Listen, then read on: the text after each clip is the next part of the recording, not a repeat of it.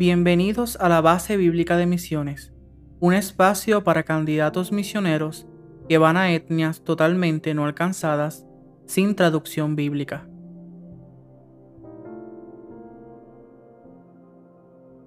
Continuamos con la discusión de las 10 palabras en griego que Jesús utiliza para comunicar su mandato. Ya hemos discutido lo que significan mundo, cosmos, creación, Tierra, G, cualquier hombre o mujer, Tis, todas las personas, paz, y etnias, etnos. En esta ocasión discutiremos las últimas cuatro. La séptima palabra es pueblo o gente. En griego, laos. La palabra laos significa un pueblo, una tribu, una nación, todos aquellos que son de la misma población e idioma, a veces particularmente una iglesia de cristianos reunidos entre los gentiles. Algunas de las veces que encontramos la palabra Laos está haciendo referencia a una iglesia de cristianos, pero en la mayoría es un pueblo, una tribu o una nación de la misma población e idioma. En Mateo 4:23 dice, Y recorrió Jesús toda Galilea, enseñando en las sinagogas de ellos y predicando el Evangelio del reino, y sanando toda enfermedad y toda dolencia en el pueblo. Laos, una tribu o nación, todos aquellos que son de la misma población e idioma.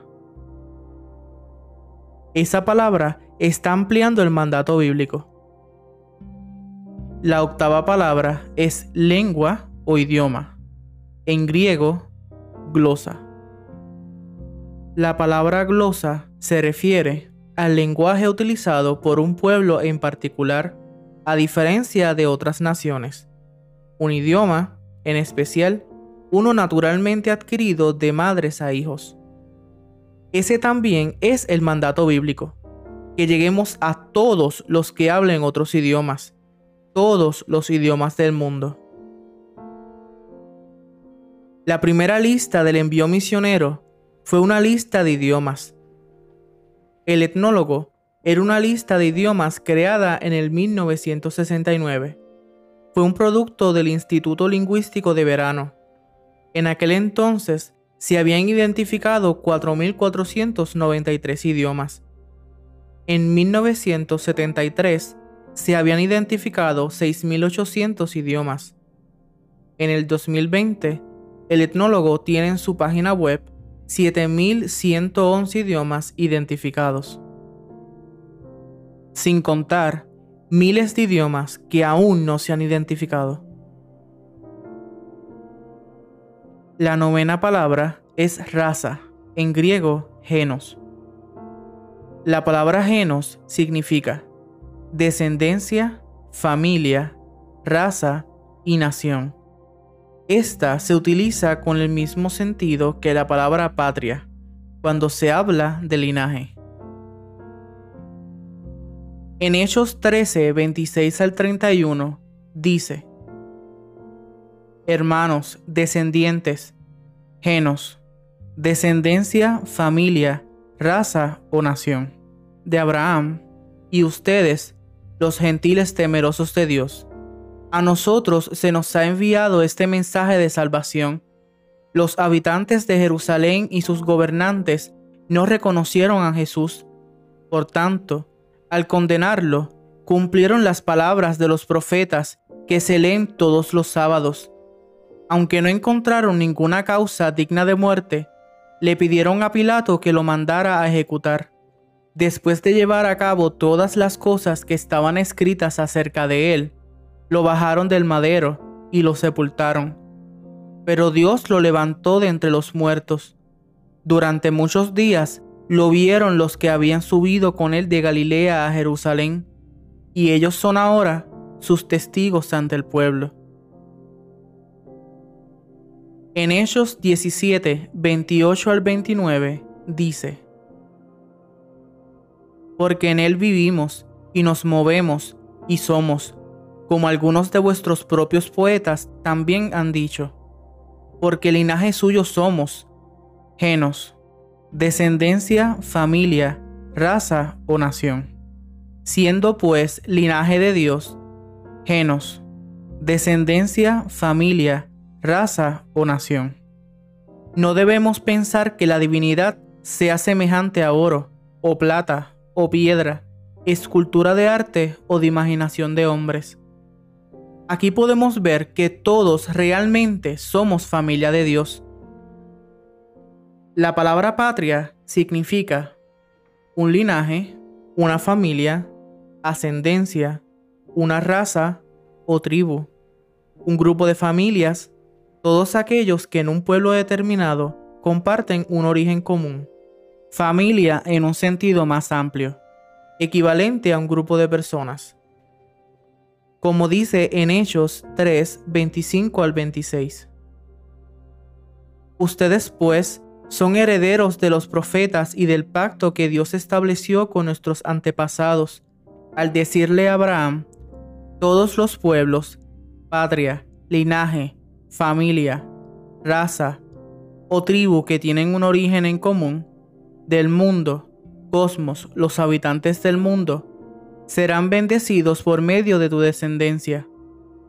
Cuando Dios resucitó a su siervo, lo envió primero a ustedes para darles la bendición de que cada uno se convierta de sus maldades. El pecado nos ha separado, pero todos seguimos siendo parte del linaje de Dios. Él crió a Adán y a Eva, y creó toda la raza humana desde la unión de ellos. A través de la descendencia de Abraham, en la que somos parte por medio de la fe, Él iba a traer bendición y reconciliación a toda la humanidad. Entonces, el hecho de que seamos parte de su linaje es una de las razones por las que estamos moralmente obligados a llevar el Evangelio a las etnias no alcanzadas. Nosotros no podemos pretender solo heredar las bendiciones y los beneficios de ser hijos de Dios. Nosotros heredamos también su encomienda y propósito de salvar a todos los pueblos, familias y tribus del mundo. La décima y última palabra es tribu, en griego, fule. La palabra fule significa un clan o tribu. En el Nuevo Testamento, todas las personas descendieron de uno de los doce hijos del patriarca Jacob. Es otro sentido dado a través de lo que conocemos de la historia de la Biblia.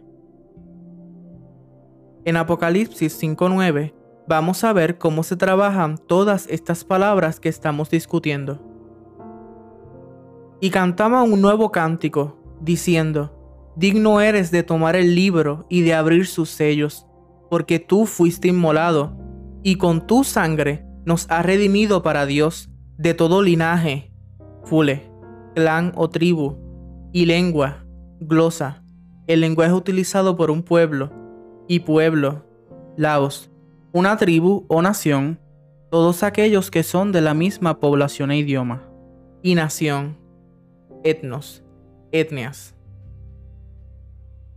En Apocalipsis 7:9 dice, Después de esto, miré, y he aquí una gran multitud, la cual nadie podía contar, de todas naciones, etnos, etnias, y tribus, fule, clan o tribu, y pueblos, laos, una tribu o nación, todos aquellos que son de la misma población e idioma, y lenguas, glosa, el lenguaje utilizado por un pueblo que estaban delante del trono y en la presencia del Cordero, vestidos de ropas blancas y con palmas en las manos. ¿Pueden ustedes imaginarse esta escena? Cada clan, grupo de lengua, tribu y etnia de todo el mundo reunidos en un solo lugar, vestidos con ropas blancas, adorando al Cordero que los redimió y los salvó de la muerte. ¿Aún creen que esto no es importante para Dios? Él sacrificó a su único Hijo para salvarlos a todos ellos. La sangre de Cristo fue derramada por todos, por cada clan, tribu, etnia y grupos de lenguas. Tenemos que llevar el mensaje a todos ellos, para que al final podamos estar delante de su presencia, como dice en Apocalipsis 5.9.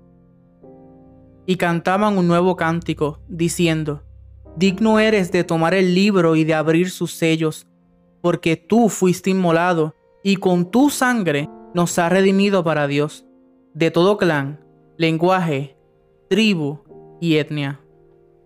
¿No crees que deberías hacer algo al respecto? No seamos indiferentes de lo que Dios quiere hacer. Que nuestras acciones no quieran invalidar lo que ya Jesús nos encomendó hacer.